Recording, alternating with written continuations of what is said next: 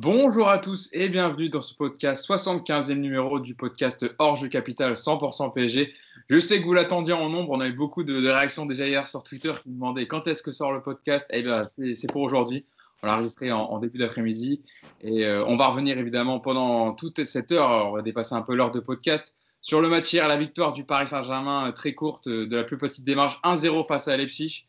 Euh, avant de revenir sur, sur le sommaire et, sur, sur le sommaire ce dont on va parler pendant l'émission, je vais vous présenter l'équipe directement. On va essayer d'aller vite parce que je sais que mes collègues qui sont avec moi là ont beaucoup de choses à dire sur le match d'hier. Tout d'abord, Mousse. Bonjour Mousse, comment ça va? Salut Hugo, salut tout le monde. Écoute, ça va bien. Ouais, ça va. Bien dormi? Oui, mais moi je dors toujours bien. Je, pas, moi en fait, moi un match, ça m'empêche pas de dormir. Hein. Jamais. à, part la remontada, ce genre de match, mais sinon, euh, non, ça va. Il y a la victoire, donc euh, ça, ça atténue un peu la déception du contenu, etc. On en reparlera, mais oui, non, ça va. Et la victoire, je pense, elle, fait beaucoup aussi dans le, dans, le bon sommeil. Bah oui, c'est pour ça. Nicolas Puravo qui est avec nous. Ça va, Nico? Salut, Hugo, ça va bien, impeccable. Et enfin, Yacine Amned qui, euh, voilà, il y a un tweetos qui m'a posé il m'a dit ça va être dur demain de poser la question à, comment, euh, ma fidèle question comment ça va, Yass Bon, je pense que je peux te la poser. Comment ça va, Yass, ce matin? Non, mais ça va. Mais... Voilà. mais ça va. Ça va. à, part les lunettes qui, qui, ont changé un peu, là, parce que moi, je n'ai pas vu la dernière fois. Voilà, il y a un petit changement de lunettes, mais sinon, euh, euh, on, est, on est OK, on est, on est en forme pour débriefer. Donc, on va revenir évidemment sur ce match. Le débrief de PSG, Leipzig, victoire 1-0 du Paris Saint-Germain, un penalty de Neymar en début de rencontre sur une faute peu évidente hein, de Sabitzer sur Di Maria, mais ça arrange bien les affaires du Paris Saint-Germain. Alors avant de, commencer à rentrer dans le vif du, sujet, petite impression, euh, petite première impression déjà générale. Donc le PSG qui a gagné sur un penalty accordé en début de rencontre, qui s'est relancé dans son groupe de Ligue des Champions, lui qui était au port de l'élimination. La soirée a été réussie mathématiquement. Pour le reste, on repassera. Hein. le visage euh, affligeant montré hier soir ne laisse augurer rien de bon, en tout cas de, mon point de vue. Rarement on a vu le PSG autant malmené sur sa pelouse, hein, avec euh, seulement 38% de position sur l'ensemble du match aucun fond de jeu, des, grands dégangements en panique de Danilo Marquinhos, un milieu de terrain totalement dépassé dans l'intensité. Eux-mêmes et inspiré, rien n'était dans le bon sens hier soir. Mousse, je me tourne vers toi. Euh, miracle, sursis, braquage, quel qualificatif te vient en tête pour décrire euh, le match du PSG hier face à Leipzig? Ah, braquage, c'est pas mal. Pas mal, hein braquage, ah, braquage c'est pas mal. c'était un... un, beau braquage hier. Euh, ouais, juste avant le podcast, on parlait avec Nicolas et et on se disait que dans le contenu, c'est peut-être le pire match euh, en phase de poule de Ligue des Champions sous l'RQSI. Dans, dans le contenu, euh, honnêtement. Et pourtant, quand tu prends le 11 de départ, tu dis, bon, euh, c'est cohérent avec, tu sais, les, absents, les présents, les blessés, ceux qui revenaient de blessure. À part peut-être Verratti, vu la fin de match, on aurait peut-être dû le tenter au début du match, mais sinon, la compo de départ, elle est, elle est cohérente. Même si je sais que Yacine euh, aurait préféré voir peut-être Keane. Moi aussi, hein, j'aurais bien aimé voir Keane quand on voit l'entrée qu'il fait. Mais sur la compo, pas grand-chose à dire euh, dès le départ sur le contenu. Moi, j'ai rarement vu un PSG aussi faible euh, parce que tu reparleras de la stat tout à l'heure. C'est vrai qu'en termes de possession, on avait vécu la même chose face au Bayern au Parc, mais c'était un match défensivement mieux maîtrisé. On avait joué en contre ce match-là, mais il y avait eu des choses intéressantes dans la combativité, l'état d'esprit, etc. Hier, on n'a rien eu. Donc, euh, je suis très, très inquiet. Même si on, est, on s'est bien repositionné dans le classement, il reste deux matchs. Il va falloir montrer autre chose. Nico, euh, la victoire a été assurée du côté du PSG, mais dans le contenu, euh, que dire? Première impression sur, sur ce match au lendemain de, la victoire très courte du PSG hmm, Nullité absolue du, dans le jeu. J'ai effectivement rarement vu ça. J'ai pas souvenir d'avoir vu un PSG à domicile en plus contre une petite équipe en face un PSG aussi, aussi faible, aussi, aussi trouillard, même ce que tu sentais hier qu'ils avaient peur. Après, contrairement à Mousse, moi je pense que la compo d'équipe, elle est justement pas du tout cohérente parce que tu débutes sans point d'appui devant, tu débutes avec trois joueurs qui sont incapables de faire du travail défensif sur la durée, tu débutes avec un milieu incapable de créer du jeu. Donc moi je pense qu'au contraire, la compo de départ, elle est euh, très très bancale. Après, elle, correspond parfaitement à la philosophie de jeu de Tourelle sur ce match, à savoir euh, on met tout le monde derrière, on balance devant en espérant que Mbappé courra plus vite que les autres, et puis on croise les doigts pour un coup de pouce. Et puis bah, le coup de pouce, il a eu lieu très vite avec ce penalty imaginaire.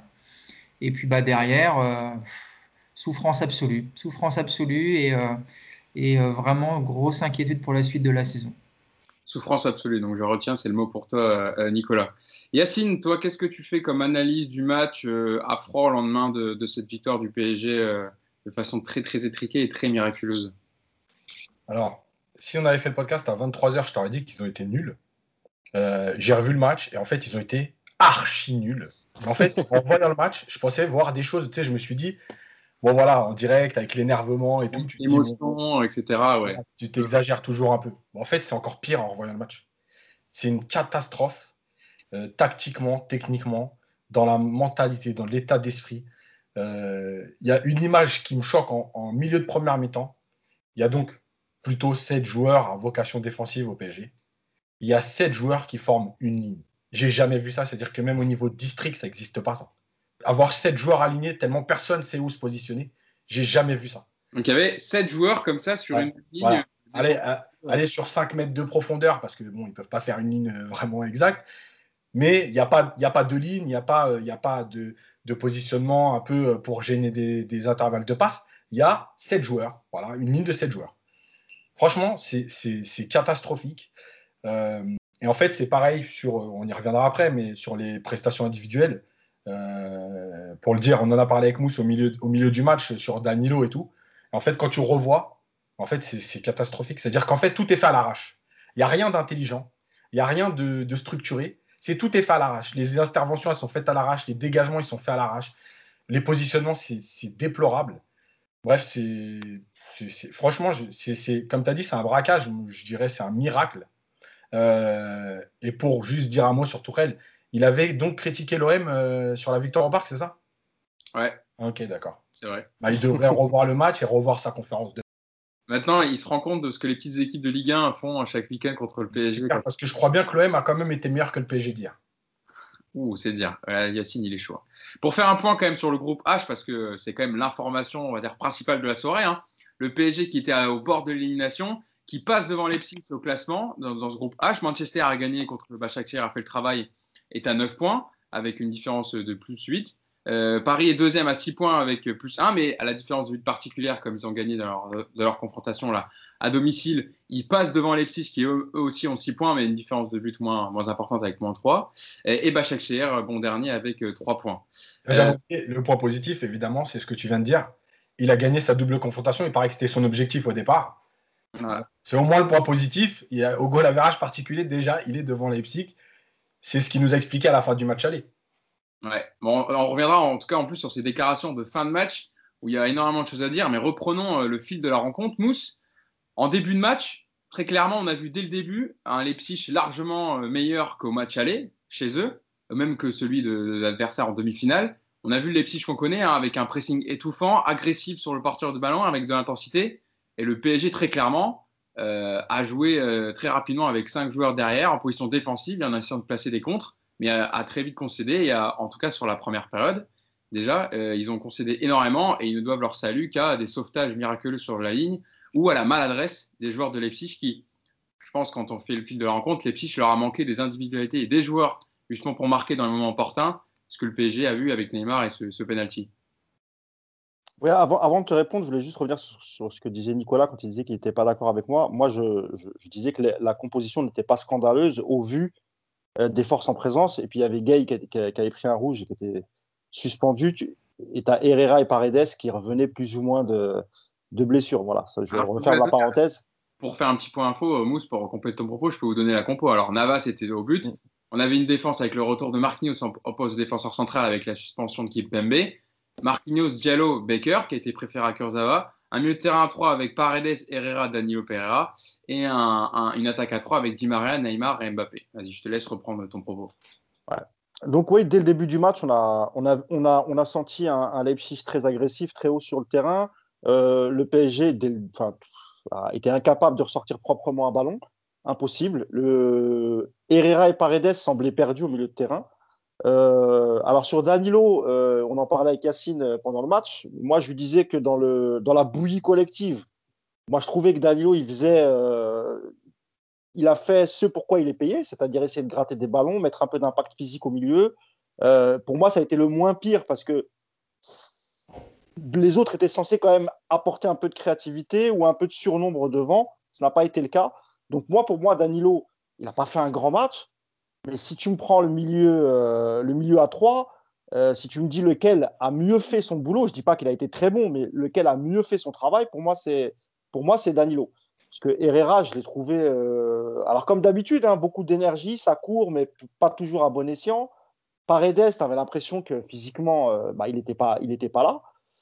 Euh, difficile dans ces cas-là parce que quand tu n'as pas un créateur au milieu ou quelqu'un qui fait le lien entre le milieu et l'attaque, si en plus tu as un Mbappé, et, c'est vrai qu'on en parlait aussi avec Yassinière qui m'a bien expliqué, il a tout à fait raison, euh, un Mbappé qui, qui, cherche à revenir pour toucher des ballons, qui fait aucun appel, euh, entre ça et le fait que derrière ça balance alors qu'il n'y a rien, il n'y a pas de mouvement, euh, ouais, non, c'était euh, catastrophique, comme l'a dit Yacine. Le milieu de mm. terrain, hier, c'était euh, c'était catastrophique. Et encore une fois, quand tu vois l'entrée de Verratti, même sur 10 minutes, et Yacine et même Nicolas étaient d'accord la semaine dernière pour dire mais mieux vaut démarrer avec un Verratti, même à 50%, et le sortir dès qu'il est cramé. Et, je pense que là, on aurait, on aurait peut-être vu un autre match. On, parlera de Verratti, justement, de sa rentrée tout à l'heure, qui a été évidemment très intéressante. Yacine, je me tourne vers toi. Mousse en parlait. Il y a une stat qui illustre euh, cette première période 37,2% de possession en première mi-temps. Paris n'avait plus affiché un pourcentage de possession aussi faible en première période de Ligue des Champions depuis septembre 2017. C'était face au Bayern Munich, on se souvient la victoire 3-0, qui avait précipité euh, d'ailleurs le départ de Carlo Ancelotti. Euh, dans les intentions, on a vu le PSG avec le ballon, c'était une sorte de 3-4-3 avec Danilo Pereira qui venait s'intercaler entre les deux défenseurs centraux. Mais clairement, dans la construction, c'était catastrophique, laborieux, parce qu'on on sautait milieu terrain à chaque fois en fait. Soit ça envoyait des grands ballons devant, soit Neymar était obligé de redescendre et de dribbler 3-4 joueurs pour faire la différence parce que le milieu de terrain a été fantomatique. On fera un focus sur le milieu de terrain tout à l'heure, mais en tout cas, ça vient quand même dans le, fil de la discussion de la première période pour décrire euh, euh, la première mi-temps des Parisiens. En fait, le, problème, ce n'est pas, pas forcément la possession de base, c'est ce que tu en fais. Si tu as 37% de possession, mais que tu l'utilises comme il faut, il n'y a pas de problème. Sauf que là, en fait, tu as 37%, mais tu as 75% de passes réussies. Ça veut dire qu'une sur quatre, déjà, elle est ratée. Alors qu'en plus, tu ne cherches pas des passes compliquées. Euh, euh, tu, dégages le ballon. Euh, tu joues dans ce système-là en te disant on joue bas et on va jouer les contres. Il faut donc que tes attaquants donnent de la profondeur, ce qu'ils n'ont jamais fait. alors, est-ce qu'ils n'ont pas les jambes? Est-ce qu'ils n'avaient pas envie? Est-ce qu'ils préfèrent avoir le ballon dans les pieds? Bon, ça, c'est un autre débat. En tout cas, c'est ce qu'ils devaient faire. Ils ne l'ont pas fait. et même parfois, les trois attaquants se sont retrouvés tous les trois sur le même côté. Ça veut dire qu'il n'y avait pas de largeur, il y avait, mais évidemment que c'était. Et à gauche, hein. Faut préciser que c'était à gauche, toujours à gauche. Et, donc, euh, le problème de ça, c'est que, euh, alors, je suis d'accord avec vous, hein, euh, Leipzig a mis du pressing, du rythme, mais c'était pas non plus un truc de fou. Hein. c'est juste que tellement Paris était faible, on a eu l'impression que Leipzig était en mode Ligue des Champions, quoi. Mais en fait, Leipzig, ils ont fait un match correct, cohérent, intelligent, avec un manque d'efficacité. Euh, mais c'est pas leur pressing qui met Paris en difficulté, c'est Paris, Paris, qui se met en difficulté tout seul. Il n'y a pas d'échange de passes. Euh, on y reviendra encore, mais juste pour faire un parallèle, sur les cinq dernières minutes, quand il y a Rafinha et Verratti, mais il y a plus de passes que dans tout le match avant. Juste en une ou deux touches, tac, ça donne, ça bouge, ça donne, ça bouge. Et ils sont restés là-haut pendant deux ou trois minutes. Ce qu'on n'a jamais vu du match. Donc, ce n'est pas qu'une question de 37% c'est une question de 37%, et dans ces 37%, tu n'as rien fait avec le ballon. Et dès la première mi-temps, on a eu des dégagements de fin de match, de panique, de bon, faut dégager le ballon, euh, faut respirer. C'est pas possible. Et, si tu es soi-disant un candidat à quelque chose en Ligue des Champions, je ne parle même pas de victoire, mais de, un parcours intéressant, mais c'est pas possible de te comporter comme ça. Euh, Nico, on, a vu très clairement que le Paris Saint-Germain s'est mis en mode, euh, j'avais tweeté hier, en mode Coupe de France, c'est-à-dire le petit poussé qui met son but en début de match à la dixième minute, et puis le, reste du temps qui défend, qui essaye de repousser les vagues et qui attend désespérément le coup de sifflet final, qui essaie de procéder en contre. Mais même ça, le PSG n'a pas vraiment réussi à, procéder en contre. Mais on a vu vraiment ce dispositif, ce schéma, alors qu'on n'a pas l'habitude de voir ça évidemment avec le Paris Saint-Germain. Quand je rappelle, tu as Neymar et Mbappé dans ton équipe et que tu es dernier finaliste de l'édition de Ligue des Champions. C'était, ouais, on a ce qu'on mettait hier, on aurait dit une équipe de district face à une Ligue 1, quoi. Parce que t'as pas de. Sur le match d'hier, t'as pas de structure déjà au départ. C'est ça un petit peu aussi, moi, je pense, qui est très, très inquiétant. C'est que tu as des joueurs qui sont, qui sont paumés. Alors, Tourelle, il nous a refait le coup de sa sentinelle qui se, qui coulisse en défense centrale quand on a le ballon. On a l'impression que c'est le, seul truc qui soit, soit aujourd'hui capable d'aligner, parce que c'est le seul truc qui a marché à une époque. Ça a marché un ou deux matchs, et du coup, maintenant, il pense que ça va être la solution miracle. Mais c'était la première fois quasiment qu'on le voyait en match avec Danilo dans ce rôle-là. Donc déjà, c'est assez bizarre, je trouve, de tenter ça sur un match où tu joues ta saison en Ligue des Champions. Et puis derrière, encore une fois, tu as cette structure d'équipe qui est complètement, euh, complètement chaotique. Dans, le ballon, avec ces trois, centraux, tu peux imaginer que tu vas avoir des latéraux très hauts qui vont t'offrir des solutions. On ne les a jamais vus. Tu as deux milieux de terrain, effectivement, euh, Paredes et Herrera, qui, sont incapables d'enchaîner de, de, les passes vers l'avant. Alors c'est surprenant, parce que Herrera, euh, c'est quand même pas non plus un manche. Paredes, il y a aussi une qualité de passe. Mais pour qu'ils soient systématiquement les deux incapables de, faire quelque chose, c'est que tu as les trois devant qui t'offrent pas non plus les bonnes solutions. Donc, euh, soit en profondeur, comme l'a dit Yacine, où, euh, où tu as effectivement cette absence totale d'appel euh, des deux côtés.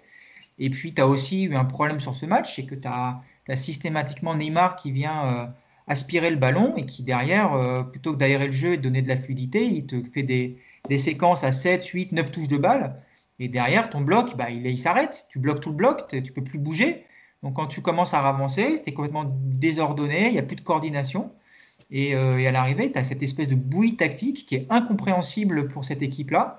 On aurait dit soit effectivement une équipe de district contre une Ligue 1, soit euh, une équipe avec 10 nouveaux joueurs qui viennent d'être euh, recrutés. On débute sur un match amical où personne ne sait vraiment comment tu joues. Donc incompréhensible de voir ce, niveau-là. Et encore une fois, je le dis, super inquiétant parce que tactiquement, cette équipe, aujourd'hui, tu sens qu'elle est paumée.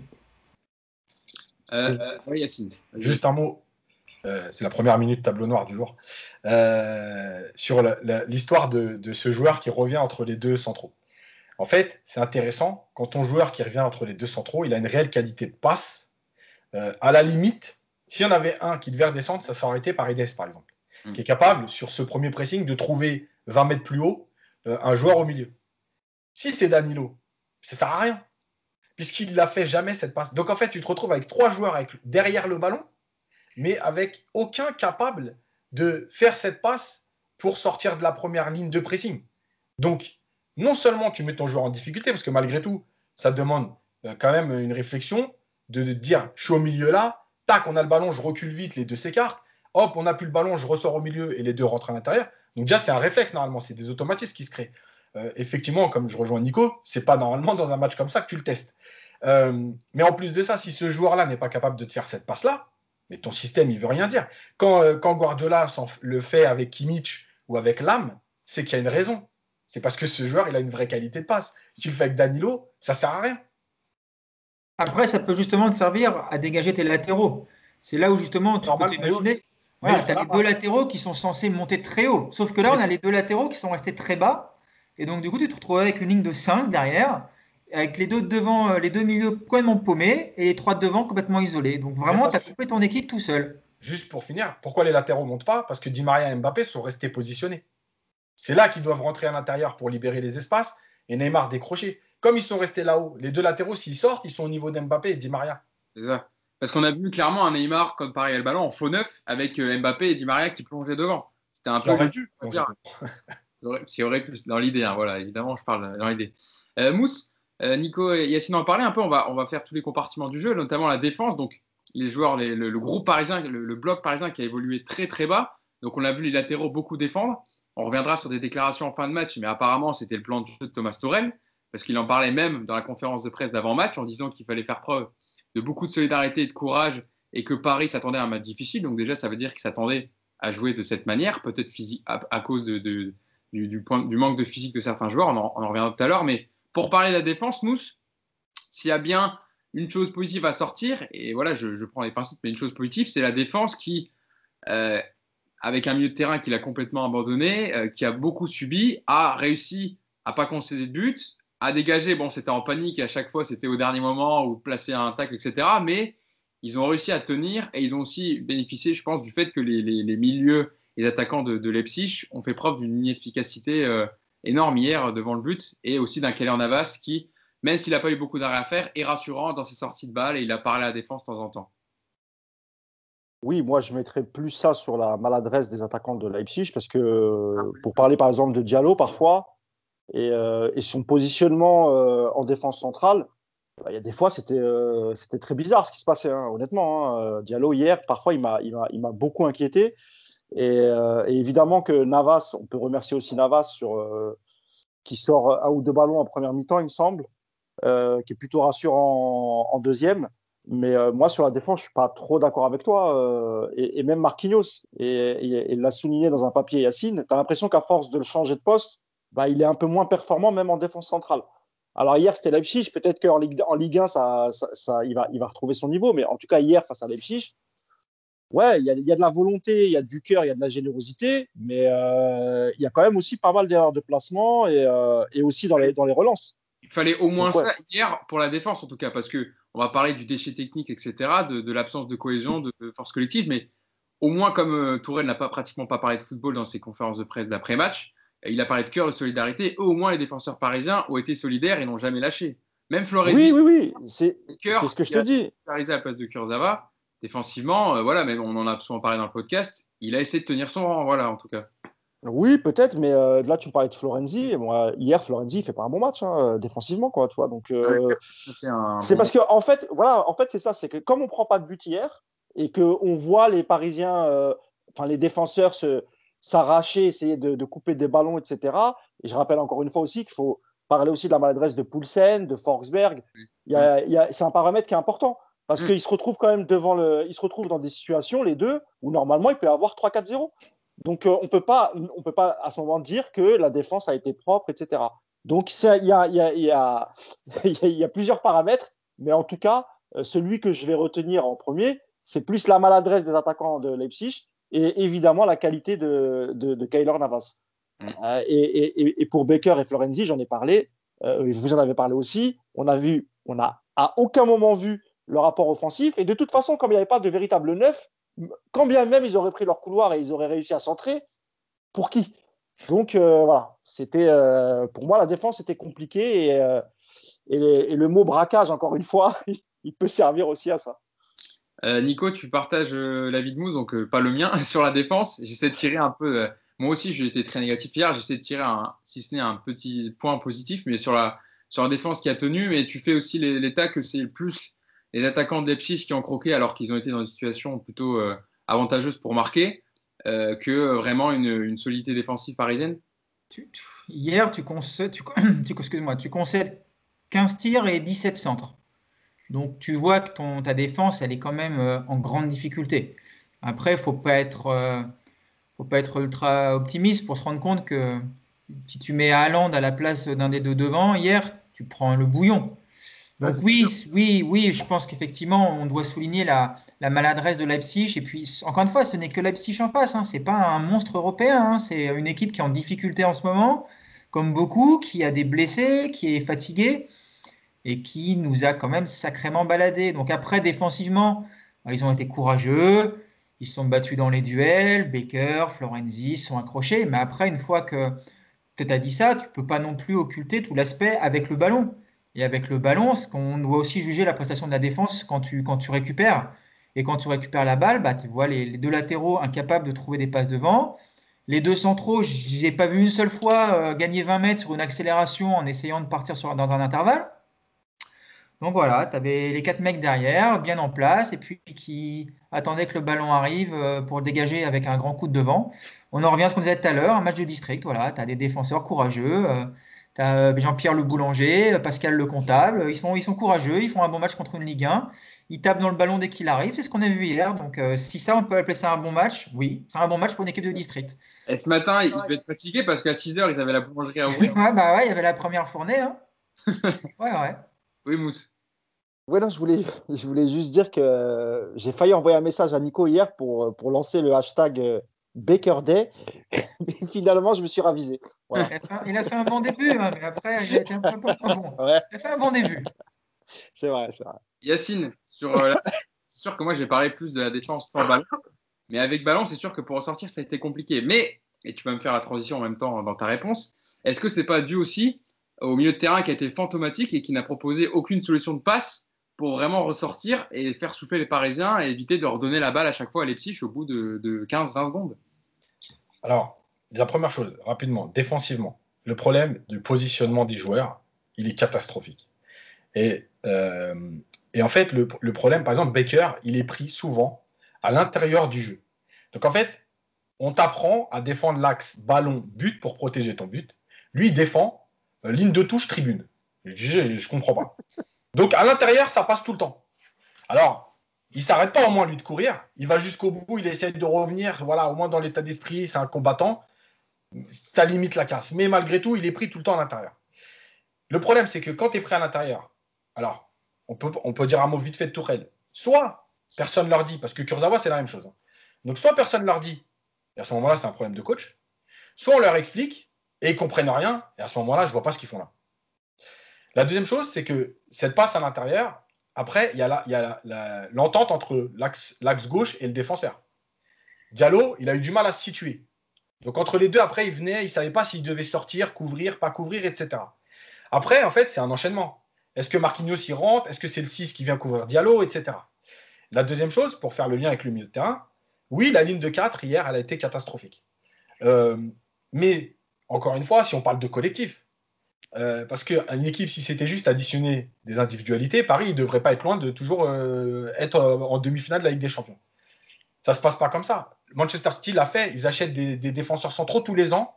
Ils ont claqué 450 millions d'euros sur les défenseurs centraux. Ils n'ont toujours pas trouvé la charnière qui tient la route. Pourquoi? Mais parce qu'en fait, ta charnière, déjà, c'est des automatismes. Et on voit bien que Marquinhos, il commence à être perdu parce qu'il ne sait plus avec qui il joue. Une fois, c'est Diallo. Après, on lui met Danilo. Après, il joue au milieu, etc. Donc, déjà, c'est pas possible. Et les trois du milieu, quand ils ont défendu, ils sont venus s'écraser sur la ligne. Mm. Donc, qu'est-ce qui se passe? En fait, soit la ligne de 4, elle recule encore, mais à ce moment-là, elle finit dans les 6 mètres. Soit elle reste autour de la surface, mais tu as donc cette ligne écrasée. Et en, et en, vérité, eux, ce qu'ils ont fait à Leipzig, parce qu'en regardant le match, c'était comme ça, ils ont essayé au maximum de faire tourner dans la largeur et à un moment donné de trouver. Et ce qui s'est passé, puisque sur l'action par exemple de Forsberg, c'est typique. Ils viennent sur le côté, le bloc il bascule mal et on met un ballon par-dessus Diallo. Marquinhos il couvre mal et Forsberg, heureusement que sa reprise elle part au-dessus du but. Voilà, et ben en fait c'est un enchaînement. Et après, les peu de fois où tu as récupéré le ballon, ben en fait tes deux lignes elles sont tellement écrasées que sur qui tu vas jouer? À moins de trouver les trois devant qui faisaient rien du tout, en fait, tu peux pas t'en sortir. Et c'est pour ça que quand on disait Verratti, mais parce que Verratti, dans cette situation-là, si tu le trouves même dans la densité, mais lui, il sort. Il sort de là. Et une fois que tu avais passé ce premier rideau, peut-être, vu les jambes qu'ils avaient, je ne suis même pas sûr, mais au moins, en tout cas, tu serais sorti de tes 30 mètres et tu aurais pu essayer d'aller créer quelque chose devant. Mais tu n'as pas le joueur. Paredes, il peut le faire qu'avec la passe. Herrera, il peut même pas le faire avec la passe. Voilà, donc tu peux pas sortir le ballon, tu peux pas le récupérer. Mais en fait, tu attends un miracle. Et heureusement que Navas, encore une fois, parce qu'il fait un arrêt bizarre des jambes, mais malgré tout, il est dessus. Euh, encore une fois, heureusement qu'il te fait les deux, trois arrêts qui te permettent de rester en vie. Il y a trois, tirs, il y a trois tirs cadrés côté Leipzig. Ouais, c'est ça. Après, ce qui est quand même hallucinant, c'est que on a quand même justifié en partie le départ de Thiago Silva par le fait que c'était un défenseur qui te faisait reculer toute ta défense et tout ton bloc. Et on n'a jamais joué aussi bas qu'hier. Donc, si c'était pour faire ça, il fallait le garder, Thiago Silva. Hein. Franchement, je vois pas l'intérêt. Hein. Et justement, eh ben, hier, j'y ai pensé parce que je l'ai tweeté à un moment dans le match. Et euh, j'y ai pensé après, je me suis dit, est-ce que finalement, Tourelle, il n'avait pas décidé, dès l'année dernière, que la tactique de l'année prochaine, ce serait le contre? Et en gardant Thiago Silva très bas, c'est finalement, on n'avait pas besoin d'avoir un Thiago Silva qui avance. Parce que l'idée, c'était peut-être de se dire, euh, bah, les trois de devant, je vais les laisser libres. Puisque au départ, on rappelle quand même qu'ils je suis pas persuadé qu'il compte sur Icardi. Euh, et donc de se dire, bah oui, on va, on va jouer comme ça en Ligue des Champions, en étant costaud derrière et en laissant les trois de devant libres. Et pour faire le parallèle vite fait avec le Bayern, parce que Mousse en avait parlé tout à l'heure, la seule différence avec le Bayern, c'est qu'au moment où Paris avait le ballon contre le Bayern, les trois de devant, ils se posaient pas de questions. Ils allaient à 2000 à l'heure, les actions, ça venait dans tous les sens. Euh, Paris n'avait pas été exceptionnel, encore une fois, mais en tout cas, sur les attaques, ils savaient où ils devaient aller. Et ils avaient fait toutes les attaques à fond. Hier, à un moment donné, quand Neymar part en, tout seul, là, en dribble, déjà, il n'a pas les jambes pour dépasser ou pas Mécano. Di Maria, il arrive même pas à accélérer son ballon pour dépasser Neymar et faire un appel. Et Mbappé, il est 10 mètres derrière Neymar. comment tu peux jouer le compte comme ça? C'est-à-dire que tu joues le contre avec. En fait, c'est quoi? C'était comme l'Atalanta. Tu te rappelles? Neymar, vas-y tout seul et puis on verra ce qui se passera. Mm. Mais d'ailleurs, euh, avant de te donner la parole, Mousse, pour parler du match du Bayern Munich, si on se souvient bien, les, trois buts, sur le premier but de Daniel Alves, c'est une projection rapide du Paris Saint-Germain avec Neymar qui voit Daniel Alves sur, sur, le côté. Le but de Cavani, c'est Mbappé qui, pareil, en contre, à un moment, se retourne et joue sur Cavani qui la met directement dans, le but de Neuer. Et le troisième but euh, de, Neymar, c'est euh, un dégagement un peu raté du, gardien euh, de Neuer et, Neymar qui reprend. Mais c'était beaucoup des attaques placées en contre. Mais les trois devant, déjà, tu avais un point de fixation avec Cavani. Et en plus, tu savais exactement comment jouer. Et puis, tu avais un milieu de terrain, excusez-moi, c'était Thiago Motta, Rabiot, Verratti. Hein. C'était pas Paredes, Daniel Pereira, Herrera. Donc, ça change un peu quand même les choses. Mousse, pour parler du milieu de terrain, euh, voilà, on, le sait, dans le, foot, tout se passe dans cette zone du terrain. C'est là que le jeu d'une équipe euh, se fait. C'est un peu la salle des, machines, comme on l'appelle. Et hier, on a l'impression qu'il n'existait clairement pas. Il a sans cesse été, je le disais au début de, podcast, sauté par les défenseurs qui balançaient devant. Ou alors Neymar et consorts, ils venaient directement chercher les ballons et ils essayaient, de dribbler trois joueurs euh, parce qu'ils n'étaient pas accompagnés. Donc clairement, à part Paredes, essayer de couper un peu certains ballons chauds et de relancer à peu près rapidement sur, sur les trois devant le milieu de terrain était complètement fantomatique et a disparu. Et c'est aussi pour ça que le Paris Saint-Germain a fait une prestation aussi mauvaise hier soir. Ouais, surtout, euh, encore une fois, surtout par, euh, Paredes et Herrera qu'on a vu disparaître au, fil du match. Euh, et, sur le, et parfois aidé parfois par Di Maria qui, moi, je trouve, en première mi-temps, a, a essayé quand même. Et, je crois qu'il a gratté un ou deux ballons au milieu de terrain d'ailleurs. Ah, si, si, si, si, Nico, je te jure. Hein. Ah, non, mais un match, Bravo, putain, il oui. mettre augmentation. Hein. non, mais en fait, on est obligé de se contenter de ça. Quoi. Mais oui, c'est ce que c'était Jean Yacine, je pensais à ça. C'est-à-dire que tellement il n'y a rien, tu es obligé de signaler ces deux petites interceptions. D'ailleurs, qu'on aurait pu faire mouche parce qu'au moment, où il, au moment où Di Maria récupère un des ballons, euh, le milieu, le, la défense de Leipzig était très haut, donc ça aurait pu faire mouche. Déjà, quand, euh, oui, oui, euh. déjà quand tu te rappelles de deux interceptions, c'est mauvais signe. Normalement, dans un match, pour se rappeler de deux interceptions, il faut y aller. Bah, surtout surtout comme avec un joueur comme Di Maria qui est censé ah être euh, offensif. Normalement, tu dois te rappeler d'un centre, d'une percussion. Bah, là, tu te rappelles d'une interception. Mais euh, oui, j'en avais parlé déjà tout à l'heure. Le, le milieu n'était pas terrible. Et c'est là qu'on peut se poser la question, effectivement. Euh, pourquoi ne pas avoir fait des changements directement en deuxième mi-temps? En sachant que, alors je sais plus quand est-ce que prend le carton Paredes quand il vient défendre Neymar, je sais plus si c'est en première ou en deuxième. Non, c'est en première. Première. C'est en première, voilà. Euh, il, prend un, il prend un, carton par Edes, il est, il, est, il est, nerveux et on le retrouve en, deuxième mi-temps. En plus, quand, quand, enfin, moi j'ai regardé le match sur RMC, Bouafsi nous disait que il avait l'impression qu'il avait une gêne, qu'il n'était pas très bien et pourtant il est quand même resté euh, toute la partie. Donc c'est curieux. Herrera, euh, il avait loupé le match de Monaco pour une gêne. Il est revenu, mais on a senti qu'il n'était pas du tout apte, mais vraiment pas, parce que encore une fois, Herrera, il court beaucoup, etc. Mais euh, hier, c'était complètement brouillon et il n'a absolument rien apporté. Euh, avec la suspension de Gay, effectivement, il restait que Verratti comme, euh, option sur le milieu de terrain, ou bien il fallait partir comme et Nico aussi, je que j'étais plutôt pour un 4-4-2 quand on en parlait la semaine dernière. Je crois que j'étais le seul à dire que que Tourelle euh, ferait un 4-3-3 parce qu'il faisait rarement jouer les, joueurs en, retour de blessure. C'était le cas de, le cas de Verratti. Donc, euh, soit c'est une mauvaise option dès le départ, il fallait jouer avec Verratti euh, et, peut-être Keane devant dans un 4-4-2. Mais encore une fois, des trois, pour moi, celui qui s'en est plus sorti, évidemment, c'est Danilo parce que c'est son, c'est son poste et, c'était la partie purement défensive. Nico, est-ce que tu as quelque chose à ajouter sur le milieu ou on peut passer directement à Neymar? Non, globalement, tout a été dit.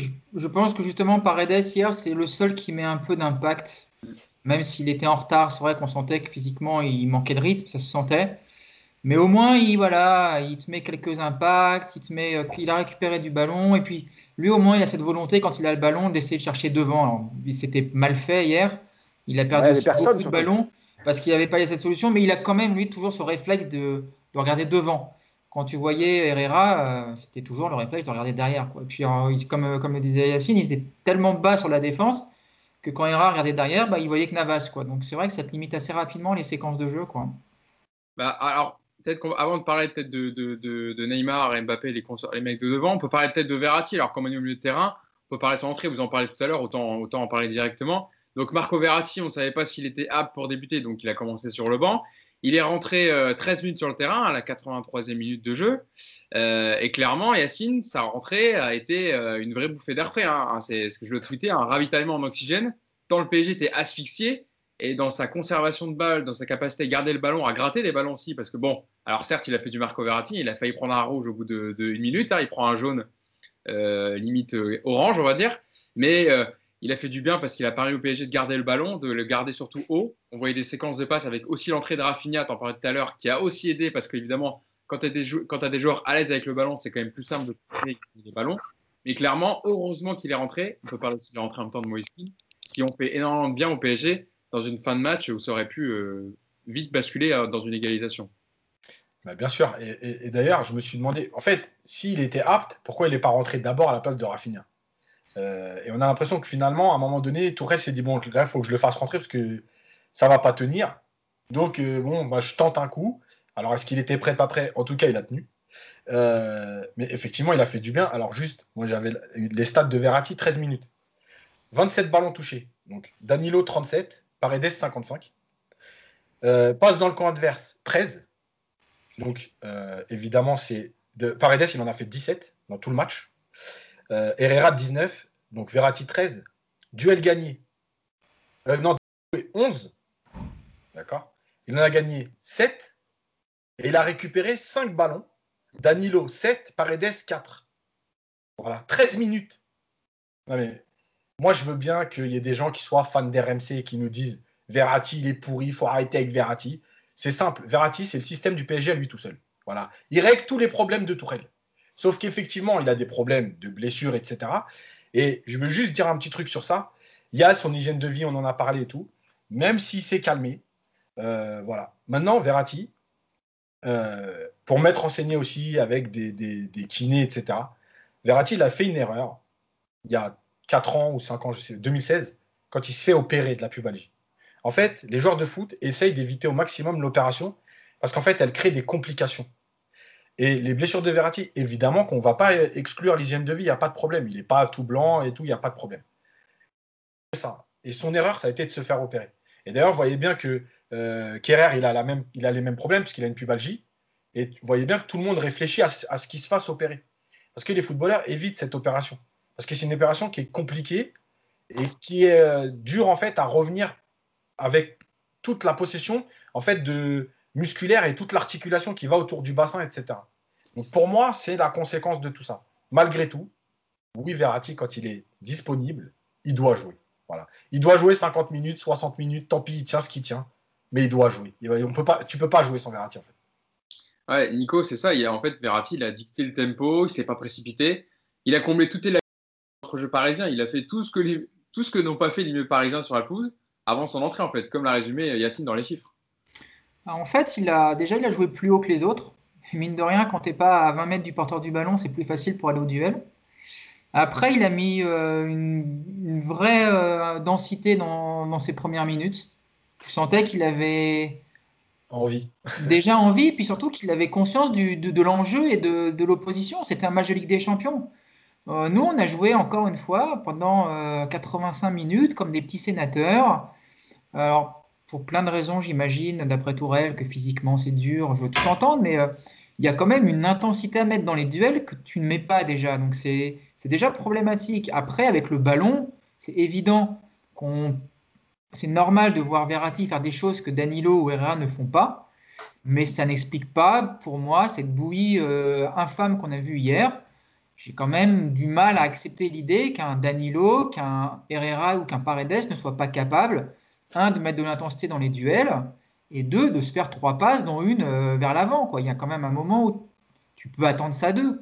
Alors c'est sûr dans les petits espaces que fait Verratti hier, et Rafinha fait du bien aussi, hein, parce qu'ils ont une entrée quasi cumulée les deux, et euh, on parle beaucoup, et à, raison, de l'entrée de Verratti qui fait un bien fou. Mais euh, toutes les, les, 27 ballons touchés par Verratti, j'aimerais savoir combien de passes il fait à Rafinha, parce qu'en fait les deux ils se sont mis ensemble à 30 mètres du but de Leipzig, et puis ils ont gardé le ballon. Et ça, tu es incapable de le faire avec Herrera et Paredes. C'est quand même super euh, problématique. Donc aujourd'hui, le jeu du PSG, ça se résume donc à Verratti et puis éventuellement à Neymar et, Mbappé. Bah, tu m'étonnes que c'est facile de lire cette équipe et de la contrer. Cherchez pas plus loin. Hein. Euh, juste, vite fait. En fait, Rafinha, il rentre 10, 10, 12 minutes avant Verratti. et en fait, pendant, parce que j'ai revu le match, pendant ces 10 minutes, il est perdu. Et en fait, à l'entrée de Verratti, c'est comme si on lui avait dit Tiens, tu as un joueur qui va te comprendre, allez-y.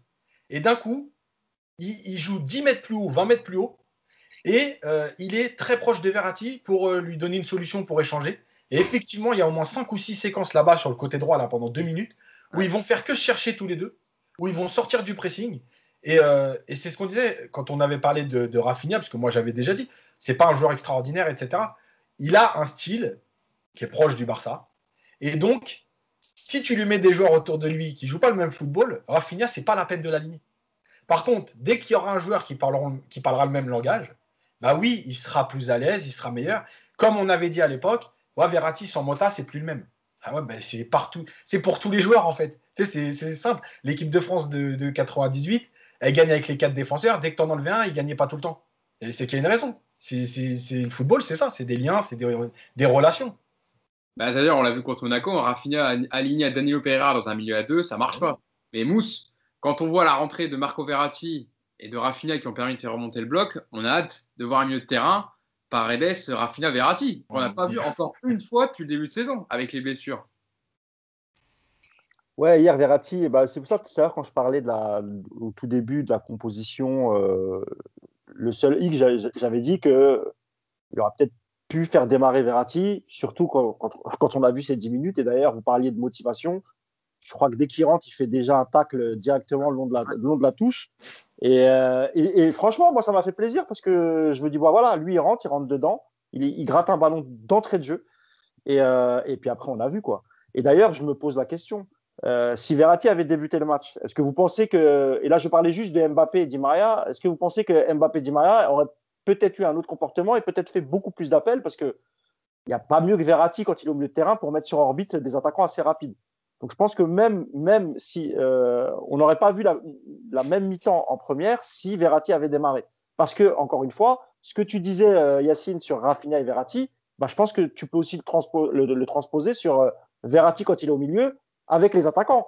Parce que quand les attaquants savent que Verratti est là, ils sont toujours à la limite. Tu euh, Mbappé, tu vois, dès qu'Mbappé, euh, sur plusieurs matchs, on a vu, quand Verratti récupère un ballon, il est prêt à partir parce qu'il sait que Verratti, c'est un joueur qui va jouer en une touche et qui va le mettre sur orbite directement. Et évidemment euh, qu'on aurait peut-être dû prendre le risque de faire démarrer Verratti quand tu vois les, les, les, 10 minutes qu'il fait.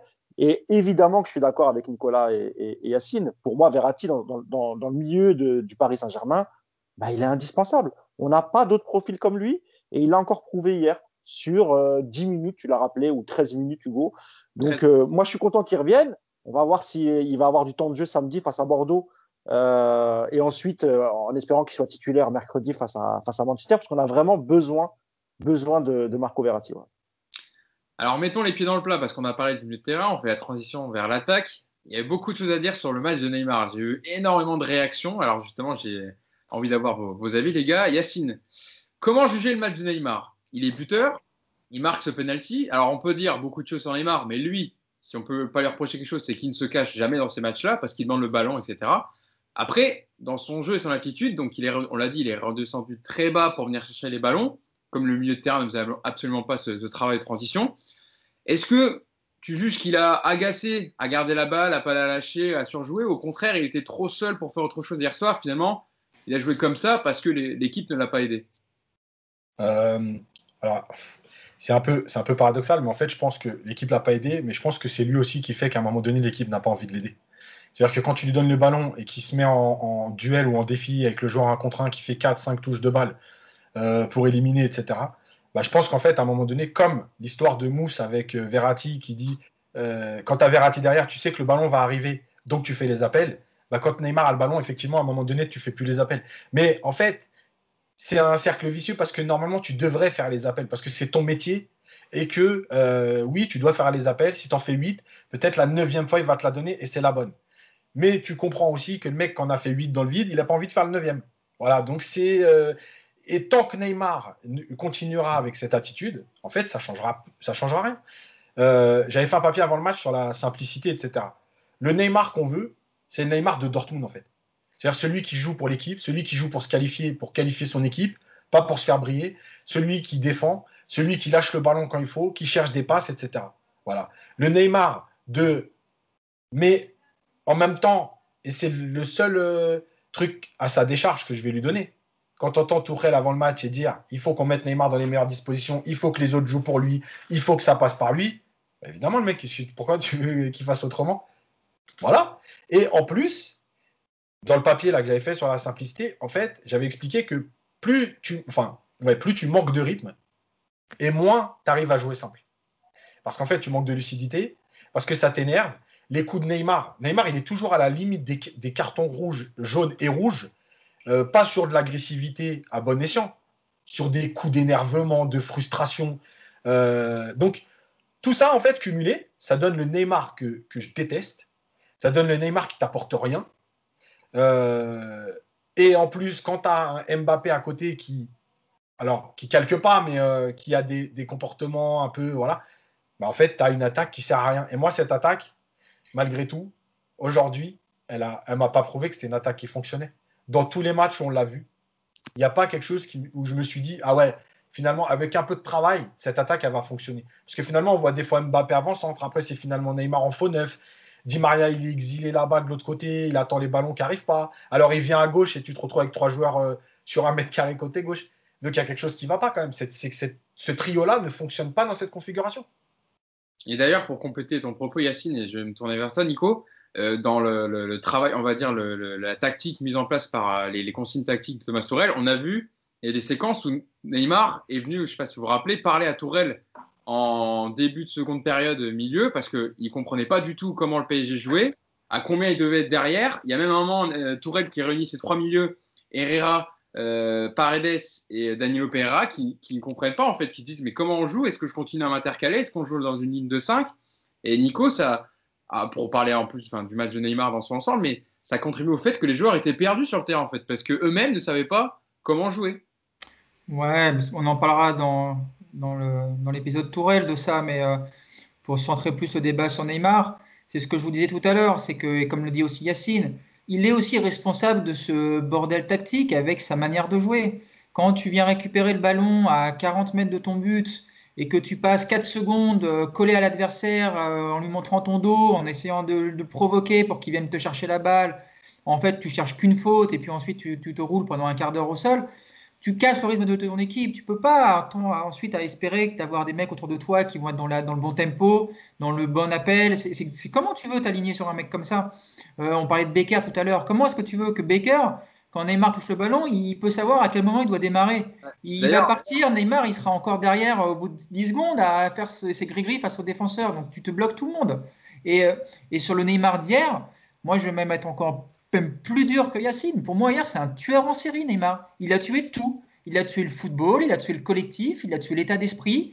Il, ne t'apporte absolument rien, juste des emmerdes sur le terrain. Alors après, oui, c'est Neymar. Donc tu peux pas le sortir parce que si tu le sors, il y a un incident diplomatique et euh, Doha va attaquer l'Allemagne dans les, dans les 15 jours. Euh, tu peux pas lui donner des consignes parce que de toute façon, il en a rien à foutre de ce que tu lui dis, il joue comme il le sent. Alors il a marqué le penalty. Effectivement, Neymar sur les penalties, c'est, il est fort, il n'y a rien à dire. Il marque le penalty. Ça ne sauve pas son match. Et encore une fois, surtout, ça contribue absolument pas, sa prestation, à, permettre quoi que ce soit tactiquement, parce qu'il bloque tout le monde autour de lui. Et quand tu vois la sortie de Di Maria hier, alors il a été nul, Di Maria, je suis le premier à le reconnaître, mais la frustration que Di Maria doit ressentir quand tu joues avec dans cette attaque-là, tu as deux mecs qui ne jouent que pour leur gueule, à se faire que des passes entre eux, tout ce qui est autour, ça n'existe plus. Di Maria qui l'appelle la balle, qui vient la chercher, de toute façon, il n'est jamais servi.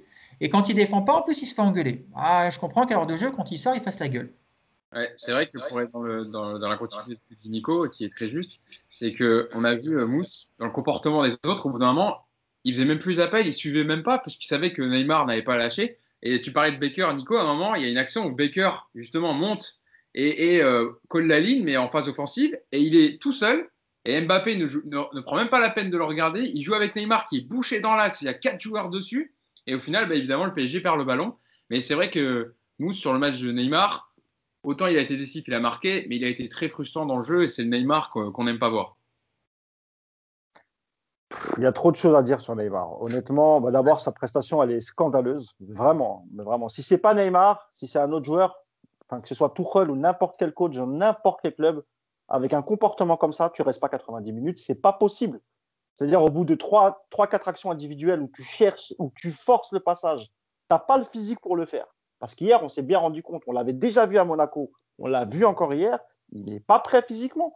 Aucune accélération. Il s'est fait prendre partout, que ce soit quand il fait ses passements de jambes, quand il est tout, à chaque fois. Et en plus, comme il est frustré, bah, il se transforme euh, en Neymar qu'on déteste, c'est-à-dire celui qui veut absolument se venger, je crois que c'est avec Mukele qui s'accroche ou, ou, Aïdara, je ne sais plus. Et puis après, tout de suite, voilà, tout de suite, il a le coup franc, bah, il va vers lui directement. Ah, il faut qu'il le passe. Et, je crois d'ailleurs, je crois qu'il perd le, ballon. Euh, donc là, il a un carton jaune. Il aurait pu prendre un carton rouge pour contestation sur une faute euh, qu'avait faite Mbappé, je crois, pour, euh, sur Nkunku, je ne sais plus, sur le côté, côté, côté, Paris, pardon.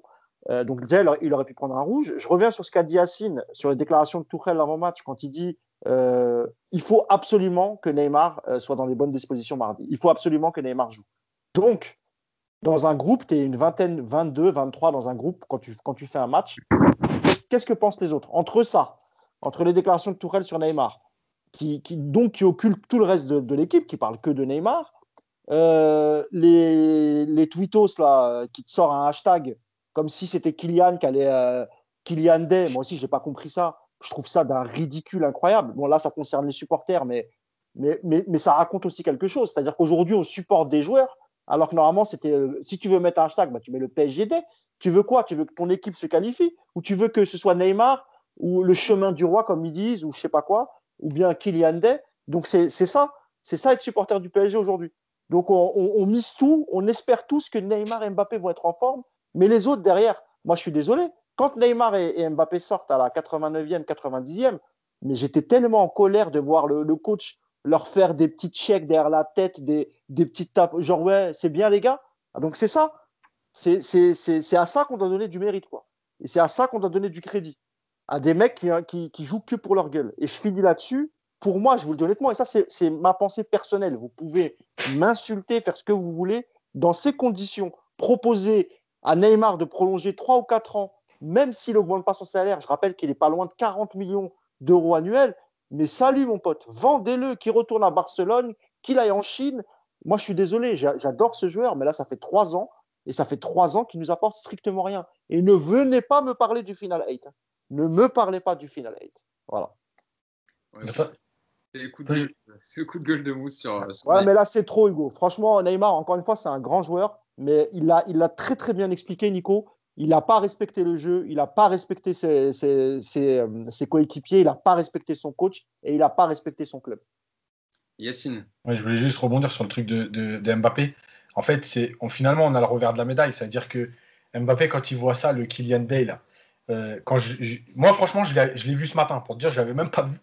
Euh, ah vu ça. Bah, hier, ça a tourné ah sur Twitter toute la journée. C'est un ridicule incroyable. Quoi ça, c'est des adolescents, ça, c'est des, adolescents prépubères, tu vois. Ça, c'est pas, c'est pas des, mecs comme nous, tu vois, mais que c'est impossible, c'est impossible de faire ce genre de truc. Ça, ça, prouve encore qu'on on a même du boulot chez nous, chez, chez, les supporters, il y a encore un grand travail à faire là-dessus.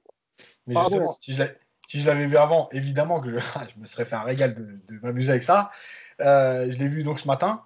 Euh, et en fait, c'est à l'image de, de, ce qu'est le football aujourd'hui, c'est-à-dire qu'il y a quand même des, des mecs aujourd'hui qui se disent donc supporters du PSG, qui lancent un hashtag comme ça, comme si Mbappé, vous le critiquez, il va nous qualifier et ça va fermer vos bouches. Moi, je vous le dis d'avance, Mbappé, j'en ai rien à foutre. Non, mais s'il marque trois buts en finale de. Non, mais non, non, juste une chose. C'est-à-dire que je supporte le PSG.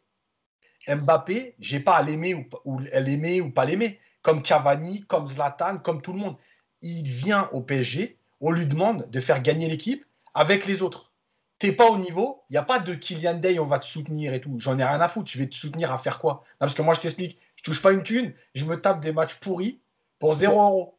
Donc, c'est pas toi que je vais, je vais venir, ouais, s'il te plaît, fais-nous gagner, mais tu es payé pour ça normalement. Donc, il n'y a pas de Kylian Day, c'est juste ton métier. Donc, euh, voilà, bref.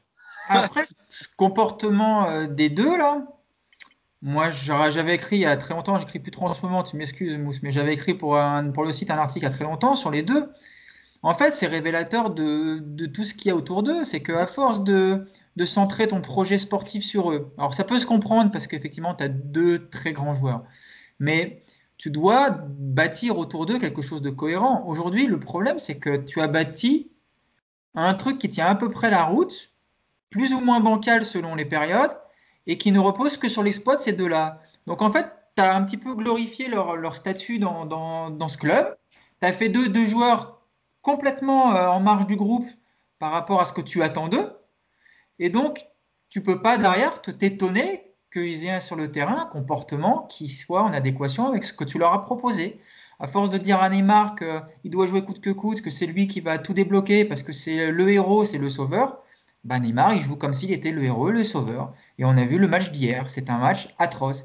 Et Mbappé, en plus de ça, tu lui dis la même chose. Et lui, en plus, il a cette espèce de d'habitude où il veut copier Neymar, parce que Neymar, c'est l'idole, et que euh, ce que fait Neymar, Mbappé veut faire la même chose pour le prouver qu'il est capable de le faire. On sait tous qu'il ne l'est pas, c'est pas son profil de jeu, mais maintenant, voilà, il fait plus un appel en profondeur, il faut venir toujours chercher le ballon dans les pieds, faire ses trois passes, ses trois gris arrêtés.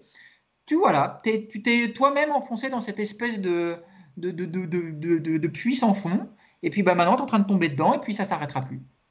Euh, très court. Juste pour, 30 secondes. Euh, juste, il y a l'image de l'enfant gâté que j'aime bien. Pour moi, c'est finalement l'enfant gâté. Est-ce que ce sont les parents qui sont coupables ou les enfants? Et pour moi, le club, il est très coupable de ce qui arrive aujourd'hui. Euh, et, si aujourd'hui Mbappé devait prendre exemple sur quelqu'un, euh, et c'est pas du tout pour comparer et tout, pour dire ouais, la hype Haaland et tout, mais sur l'état d'esprit, Haaland, je pense qu'il apprendrait beaucoup. C'est-à-dire que le mec, il sait ce qu'il a à faire, il est là pour ça, et voilà, il y va. Et aujourd'hui, je suis désolé, si Haaland hier il est sur le terrain avec Leipzig, euh, j'ai bien peur du résultat final. Il y a Haaland qui a encore marqué euh, un doublé, un triplé hier un doublé? Non, un doublé. Un doublé, euh, un doublé contre, contre Bruges, hein, Mousse, aussi très court. très court, très court. Voilà. Deux choses sur Mbappé. Encore une fois, je pense que si un jour il quitte le PSG et il se retrouve dans un autre club, que ce soit le Real, Liverpool, ce que vous voulez, jamais il aura ce comportement-là. J'en suis sûr. Et Neymar, c'est pire. La dernière fois qu'on a vu Neymar comme ça, c'était à Santos quand il n'avait pas pu tirer le, le penalty, il avait 17 ans et qui s'était mis à faire n'importe quoi, à garder le ballon le long de la touche. Tout le monde connaît ces images, elles sont connues dans le monde entier. On n'a jamais vu Neymar se comporter comme ça à Barcelone. C'est pour ça que je vous dis que prolonger ce mec-là, alors qu'il ne respecte pas le club et ses, partenaires, c'est incohérent et c'est pas normal. Donc, euh, soit il change d'attitude et là, évidemment, on le prolonge, il n'y a pas de problème. Mais s'il continue à, en faire qu'à sa tête, à ne pas écouter les consignes et à jouer comme il a envie de jouer, moi, je suis désolé, il faut le vendre. Ça sert à rien. Récupérez ce que vous pouvez récupérer. Mais prolonger un mec comme ça qui joue pas pour l'équipe, ça ne sert strictement à rien. Bon, on aura l'occasion de revenir évidemment sur, sur Passons au cas Tourelle. Alors, je, vais le faire dans la voix, je voulais qu'on en parle un peu, mais évidemment, la rentrée de, de Moiskin hier a fait énormément bien euh, sur, dans les appels, parce qu'on a dit hein, il aurait pu rentrer avant, il aurait beaucoup aidé le Paris Saint-Germain à sortir un peu, et à sortir la tête de l'eau, parce qu'il a fait des appels intéressants. Il a gêné aussi la première relance, donc euh, on en parle suffisamment dans le podcast, on en reviendra dans les autres, hein, mais encore une fois, très bonne rentrée de Moeskin et qui, je pense, est en train de s'installer. Enfin, et beaucoup de supporters, en tout cas, et je voyais de réactions, disaient qu'il méritait d'être titulaire, en tout cas, dans ce PSG-là, à ce moment T, en tout cas. À ce moment M, ou euh, voilà, instant T, pardon, excusez-moi. Euh, passons aux déclarations des joueurs, parce que j'ai pris quand même deux déclarations de fin de match. Et après, ça, ça, viendra dans, ça nous amènera vers Tourelle. Mais commençons avec Marquinhos, qui, dès la fin de match, hein, euh, le capitaine parisien a tenté de justifier la prestation indigente de son, de son équipe au micro d'RMC Sport. Je vous lis la déclaration de Marquinhos et on réagit dessus après. Oui, il y a aussi beaucoup de choses que les gens ne savent pas avec les blessures et douleurs des joueurs. On s'arrêtera sur cette phrase après. Hein. On n'a pas été dans le meilleur niveau pour faire un match exceptionnel. Le plus important était la victoire. On n'a peut-être pas brillé, mais on a obtenu les trois points qui étaient importants pour la suite. Et Leandro Paredes, ensuite au micro de Téléfoot, a également accrédité la thèse d'un effectif diminué physiquement. Je cite euh, Paredes Nous savions le match qui nous attendait, on n'était pas physiquement assez armé pour jouer d'égal à égal. Alors on a décidé de défendre et s'appuyer sur des contres pour faire la différence. On savait que ce serait un match difficile. Yacine, question directement après ces deux déclarations. Est-ce que tu comprends ces explications de joueurs, et Tourelle aussi l'a dit en conférence de presse, on reviendra après, qui disent qu'ils ne sont pas capables de plus en ce moment en raison du manque de rythme et des blessures, et que ça explique le, fond de jeu aussi catastrophique d'hier? Alors, non, parce qu'ils ont affronté un adversaire qui a été au final, au final 8 et donc qui a joué euh, la même période que eux. Alors, effectivement, les Allemands ont repris un peu avant, on avait expliqué au mois de juin, donc ils ont quand même joué des matchs et tout. Mais à un moment donné, en fait, c'est juste pas possible. Cette excuse-là, euh, elle ne peut, pas être valable en fait pour le PSG, mais tous les autres, ils font quoi? Euh, Et pour moi, le vrai problème, oui, évidemment qu'il y a un problème physique. Et on le sait, dans tous les clubs, on voit que ça pète dans tous les sens. À Liverpool, il y a 4 ou 5 blessés importants. Au Bayern, Kimmich est blessé gravement. Enfin, voilà. Donc, euh, il n'y a pas de problème là-dessus. Mais ça, ne, ça ne justifie pas le manque de cohérence euh, tactique. hier, le, Leipzig, ils n'ont pas le volume de jeu qu'ils avaient l'année dernière. Mais ils sont quand même capables de proposer quelque chose de cohérent en rapport avec leurs moyens physiques du moment, mais au moins un jeu qui, ressemble à quelque chose. Euh, là, à Paris, ça ressemble à rien du tout. Donc, non, moi, pour moi, cette excuse, elle n'est pas bonne. Euh, et elle est, euh, elle est surtout, je trouve qu'aujourd'hui, elle en fait, alors je pense que quand on entend le discours de Tourelle aussi, c'est un peu le truc qui revient, en gros, faut le dire. ça sert d'excuse à tout. On n'est pas bien physiquement, donc on est nul, donc on ne peut pas faire mieux, donc vous nous en demandez trop, donc vous n'êtes jamais content. voilà, c'est l'excuse pour tout, pour tout justifier en fait. Il y, a, une phrase, euh, Mousse, quand même, qui m'interpelle et qui a interpellé beaucoup de monde, c'est Marquinhos quand il dit il y a beaucoup de choses que les gens ne savent pas avec les blessures et douleurs des joueurs. Ça veut dire qu'en gros, il y a des joueurs sûrement qui ont joué blessés hier, ou alors qu'il y a un travail de préparation physique qui n'est pas fait, en tout cas avec l'enchaînement des matchs tous les trois jours et l'accumulation, et qu'il y en a certains qui sont au bord du pet euh, physique et qui jouent avec des douleurs, etc. Alors on sait que les joueurs, tu joues toujours avec une, joues avec une blessure, tu n'es jamais à 100%, etc. Mais en tout cas, hier, dans ce qu'il dit, c'est que les gens ne savent pas peut-être qu'il y a des joueurs qui étaient touchés physiquement plus que ce qu'on le pense et qui n'étaient peut-être pas prêts à jouer 90 minutes et qui l'ont fait hier. Oui, mais alors tu l'as rappelé, même le grand Zlatan Ibrahimovic l'a souvent dit, plusieurs fois il a joué blessé avec des douleurs, après il y a des infiltrations, il y a, tu, tu, tu, tu peux toujours, euh, tu peux toujours améliorer ça, améliorer ta performance avec des, des, euh, des euh, pas perfusion, euh, j'ai oublié le mot. Infiltration. Euh, infiltration, pardon. Tu l'as dit juste Avec des infiltrations, voilà, c'est ça. Suis un peu fatigué.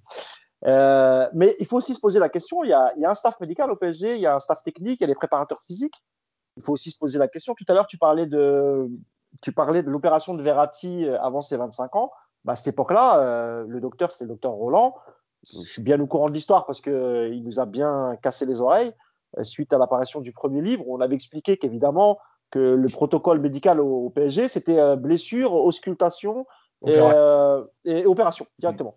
Parce qu'il faut savoir qu'une opération, quand un joueur professionnel se fait opérer, l'hôpital ou la clinique qui l'opère prennent beaucoup d'argent. Et le docteur Roland, c'est un docteur qui est dans le paysage médical français depuis de nombreuses années. Donc, je vous laisse imaginer la suite. Il n'y a, jamais eu à l'époque une recherche une, autre alternative, pardon. Euh, et nous, on avait interviewé un ostéopathe qui nous avait dit qu'évidemment, pour des pubalgies, il y a un milliard de choses à faire avant et que l'opération doit être euh, vraiment la dernière solution. Voilà. Et on a changé là de staff médical. Il y a deux médecins qui sont arrivés depuis. Et j'ai l'impression quand même que dans les mentalités, ça n'a pas trop évolué. Donc il faut aussi se poser la question de que fabrique le staff médical et les préparateurs physiques. Parce que, comme l'a rappelé Yacine et Nicolas tout à l'heure, on n'est pas les seuls à être dans cette situation-là, euh, d'avoir fait le final 8, etc. Et encore une fois, hier, euh, Leipzig, euh, Yacine, tu disais que c'était cohérent. Moi, je trouve que c'est même mieux. C'était plus que cohérent. Ils ont fait un bon match. Je vois pas ce que Nagelsmann peut reprocher à ses joueurs hier, à part peut-être la maladresse devant. Mais sur le, sur le, contenu et sur l'agressivité qu'ils ont mis, qu'est-ce que tu peux leur reprocher? Honnêtement. Et puis les, joueurs sont jeunes. Hein. C'est quand même une, une, équipe qui est très jeune, Leipzig, tu vois. Et ils ont donné une leçon à une équipe. Et maintenant, Eagles l'a répété, j'arrête là. Il a quand même dit qu'entre Neymar et Mbappé, euh, rien que ça, ça dépasse déjà le budget de, de Leipzig. Et pourtant, dans le contenu, Leipzig a fait, un, moi je trouve, un, plutôt un bon match à l'extérieur face à, à, une piètre équipe du PSG. Juste, juste, quand je dis cohérent, ça veut juste dire c'est c'est réfléchi. C'est... Oui, oui, bien sûr. Voilà, la stratégie, elle est euh, connue de tout le monde. Exactement. Il n'y a pas un mec qui va voir le coach en disant en fait, on joue à 3, à 4, à 5, à 6, à 3, à 2, devant, derrière. c'est bon, quoi. Parce que cette scène, elle est quand même folle. Ouais, elle est, elle est, elle est folle. C'est pour ça que je voulais la souligner. Il nous reste 15 minutes de podcast. Nico, je voulais te lancer sur Thomas Torel. Tu voulais ajouter quelque chose Ouais, juste un truc quand même pour le côté physique. Il y a quand même, on, tape beaucoup en ce moment sur, les, Parisiens et on va continuer sur Tourelle avec plaisir. Mais il y a quand même quelque chose qu'il faut souligner c'est que entre la fin du final 8 et les reprises de championnat, il y a aussi un décalage très important. Leipzig, ils ont eu 33 jours d'arrêt avant de reprendre une compétition. Le PSG, c'est 18. Donc tu vois, tu as quand même, quand tu vois depuis, quand tu reprends tout l'historique du PSG depuis le confinement au mois de mars, il y a quand même euh, des gros euh, désavantages par rapport à d'autres équipes. La reprise rapide au mois de juillet après trois mois d'arrêt, euh, les deux finales d'entrée de, Coupe nationale. Enfin, voilà, il y a quand même une circonstance atténuante. Tu ne peux pas complètement occulter cet aspect où c'est voilà, 18 jours de pause entre la fin de la saison et la reprise de la nouvelle. Le PSG, c'est le plus petit dans, dans, les, dans les 8 finalistes, hors Lyon qui, n'a pas joué de coupe, qui ne joue pas de Coupe d'Europe voilà, le PSG, c'est l'équipe qui a eu le moins de repos. Donc, tu, dois forcément avoir un lien de cause à effet dans ça, tu vois. Alors, Nicolas, je suis, d'accord avec toi. Je fais très court. Nicolas, je suis tout à fait d'accord avec toi. Et je l'avais même dit dans le podcast précédent qu'il y avait quand même des circonstances. Cela dit, dans les comportements, ça, ça n'a rien à voir après. Tu vois autre chose. Dans l'état d'esprit et le comportement, même si euh, physiquement, tu es fragilisé, etc., tu dois montrer quand même autre chose. Et ça, ils ne le font pas. Je suis désolé. Euh, passons, on va, il nous reste 12 minutes de podcast, on va les passer sur Tourelle. Je vais essayer d'être rapide, mais de vous redonner quand même les déclarations pour s'appuyer dessus. Donc le discours de Thomas Tourelle était quand même attendu en conférence de presse après un match comme ça. Il était très remonté, on l'a vu, il était échaudé déjà dès les premières questions sur la qualité de jeu de son équipe.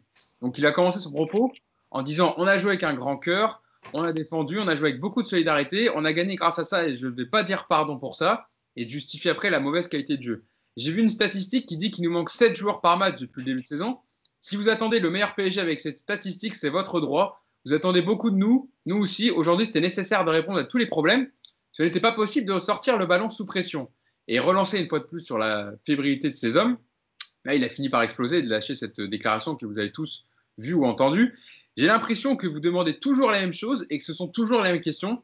Vous pouvez poser la question dans le vestiaire si vous avez, si vous avez les couilles de faire ça. Les joueurs sont morts. Ils ont tout donné, tout donné, donné le cœur, tout donné physiquement. Je suis fatigué de répondre toujours à vos attentes comme ça, fatigués. Si vous avez le courage, posez cette question dans le vestiaire, vous trouverez des gars cuits, des, gars qui sont cuits, ils ont tout donné. Yacine, euh, il y a plusieurs choses dans cette déclaration. Bah déjà qu'il m'ouvre la porte du vestiaire, moi je vais y aller, la poser la question, il n'y a pas de problème. toi, tu peux être entraîneur, toi, c'est pas pareil. non, mais bah ouais, bah justement. Eh. je vais leur demander, mais bon. Alors, pour, pour parler de son, la première partie de son propos, il parle de solidarité, de courage on dirait le discours d'un entraîneur de club amateur qui vient de rencontrer un gros en Coupe de France et qui a fait un exploit. En fait, il parle pas du tout de football. Mais non, mais, en fait, il dit deux choses qu'il qui piège lui-même. Il parle que de cœur et de courage. Et il dit les questions elles reviennent tout le temps. Mais si elles reviennent tout le temps, à un moment donné, c'est qu'il y a bien une raison, non?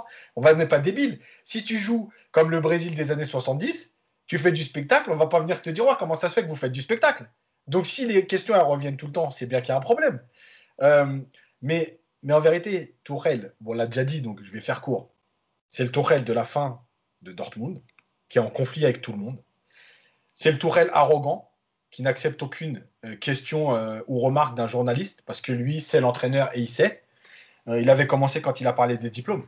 Voilà, quand tu commences à rentrer là-dedans en disant T'as pas tes diplômes, tu parles pas, déjà, c'est réglé. ensuite, moi, j'aurais bien voulu qu'il nous explique sa lecture du match. Ton équipe est en difficulté, tu fais ton premier changement à la 70e. Et, tu peux nous expliquer aussi euh, pourquoi toi, puisqu'apparemment, il faut avoir des. Euh, t'as pas les couilles de sortir que Mbappé ou que Neymar et que tu es obligé de sortir les deux en même temps. Parce que le coup de politique, là, il est bien beau, mais sortir les deux en même temps, tu sais pourquoi? Parce que même si c'est la 90e, s'il en sort un des deux, il y a Di Maria 10 minutes avant qui vient de faire la gueule parce qu'il est sorti tout seul, lui. En gros, d'accord. Donc moi, moi, tu me sors, dès la 70e. Les deux autres, t'en as rien à foutre. Première.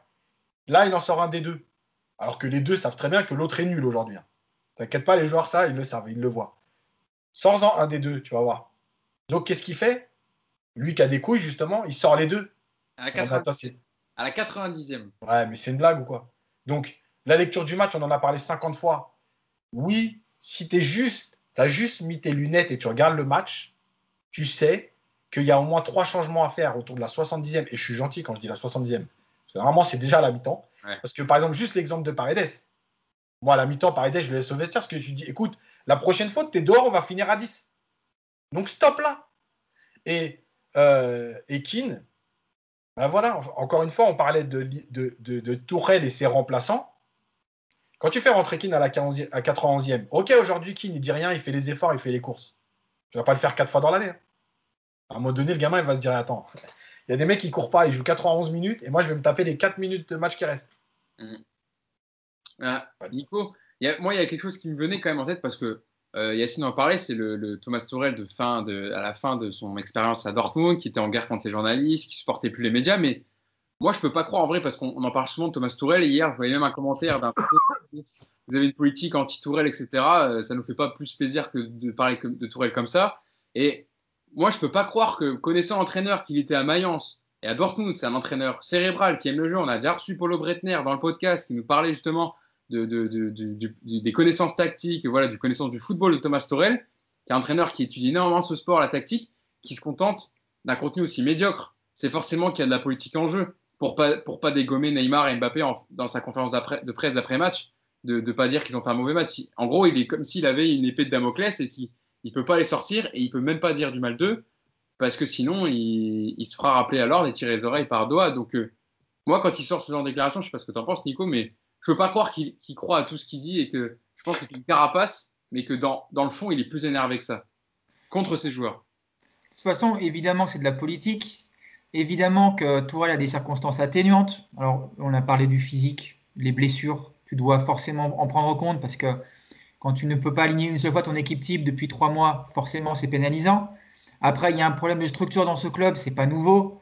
Euh, c'est quelque chose qui est récurrent et, euh, et, Tourelle, il est confronté au même problème que, que, que Emery a pu rencontrer, que Ancelotti a même rencontré à une époque. Ça ne va pas changer par rapport à ça. Après, sur, le, sur Tourelle, c'est pareil. Euh, moi, je, je, suis en train de devenir le porte-drapeau des anti-Tourelle. Ce n'est pas du tout le cas. Moi, j'ai rien contre ce, ce, brave Tourelle. Il, est, il m'était très sympathique quand il est arrivé. J'aimais l'entendre parler foot. J'aimais euh, en pratique des, idées de jeu, essayer d'appliquer des, concepts assez simples mais séduisants. Il donnait une identité de jeu à son équipe et c'était plaisant. Aujourd'hui, l'identité du PSG n'existe pas l'identité du PSG aujourd'hui, on peut la résumer à donne la balle à nez. Quand on dit ça, on passe pour des demeurés, on nous, traite de tout sur Twitter, mais c'est malheureusement ce qui se passe aujourd'hui. Il n'y a plus de concept de jeu. Il est complètement prisonnier de ces deux stars. Tu sens qu'il n'a pas la main dessus. Euh, l'épisode de Montpellier, quand il avait sorti Mbappé, c'est voilà. L'épisode de Montpellier, s'il si, il avait vraiment eu les, mains sur ce vestiaire, il aurait poussé une gueulante derrière Neymar, euh, Tourelle en disant ce qu'a fait Mbappé, c'est honteux, il n'a pas à se comporter comme ça, c'est moi le coach, il n'est pas content de sortir, c'est pareil. Le match d'après, c'est sur le banc et tu gardes ton autorité. Aujourd'hui, il n'a pas d'autorité. Tu peux ajouter le club avec lui parce que le Oui, bien sûr. Bien sûr, le club aussi. Et aujourd'hui, ce qui est frappant, comme le dit Yassine, ce côté, euh, ce côté Tourelle-Dortmund, voilà, le, le, le, sale côté de Tourelle, mais c'est surtout que tu as l'impression qu'il a. Je ne sais pas s'il a lâché, mais en tout cas, ce qui est sûr, c'est qu'il est paumé. Aujourd'hui, il sait plus. Euh, dans la communication, il, est, il, devient mauvais. Ça, ça, devient même gênant de l'entendre en, conférence de presse parce que il a plus d'arguments à part euh, t'as pas ton diplôme. C'est quand même très bas quand tu es entraîneur du PSG. Et puis surtout, il est paumé encore une fois dans le jeu. Cette équipe, depuis 18 mois, et on le redit tout le temps, euh, ne nous parlez pas effectivement du physique du moment ou de, Lisbonne avec de ce tournoi final. Ça fait 18 mois que le PSG régresse, que le PSG n'a plus d'identité de jeu, n'a plus de, circuit préférentiel, n'a pas de. la scène d'hier, elle est quand même terrible. Tu joues ta vie en Ligue des Champions contre Leipzig et tu as des joueurs qui pendant 70 minutes viennent voir le coach pour leur demander est-ce que je dois jouer là, 10 mètres plus haut ou 10 mètres à gauche? Mais qu'est-ce qu'ils ont foutu cette semaine aux entraînements? Qu'est-ce qu'ils ont foutu à la mi-temps? À la 55e, ils sont en train de lui parler. Ils ont foutu quoi pendant le quart d'heure de la mi-temps? Tu te demandes. Les mecs, ils reviennent de la mi-temps, ils sont paumés. Qu'est-ce qu'ils ont foutu dans le vestiaire? Donc Tourelle, aujourd'hui, moi, je maintiens qu'il doit partir très vite. Je pense qu'il serait parti hier soir si on avait perdu. Et eh bah tant pis, tant pis quelque part. Je suis content qu'on continue en Ligue des Champions, mais je reste persuadé que Tourelle, à la, trêve au plus tard, doit partir parce qu'il n'apporte plus rien. Mousse, pour aller euh, à la continuité de ce que dit Nico. Euh, il ne reste pas beaucoup de temps, il reste 4 minutes, alors je vais essayer de faire court. Non, mais temps de parler un peu, parce qu'ils ont parlé, il y a Nico, donc tu as le temps de parler. Comment, et c'est pour ça que je pose ma question pour se projeter un peu, euh, comment peut-on envisager d'aller plus loin pour le Paris Saint-Germain cette saison en Ligue des Champions en jouant de cette façon? C'est-à-dire que déjà, il faudra faire aller, aller, faire un résultat à Manchester la semaine prochaine, parce que le PSG a gagné, donc euh, n'est pas éliminé, mais n'est pas qualifié pour autant. Ils ont un même nombre de points que Leipzig, donc rien n'est joué. Donc, sachant qu'il n'y a pas de progression dans le jeu, tactiquement, on a du mal à comprendre les joueurs sur le terrain. Euh, physiquement, Marquinhos et Paredes l'ont dit, ils sont rincés de chez rincés. Euh, comment on peut envisager de, voir un changement dans le jeu du PSG avec ce qu'on a vu hier? C'est compliqué.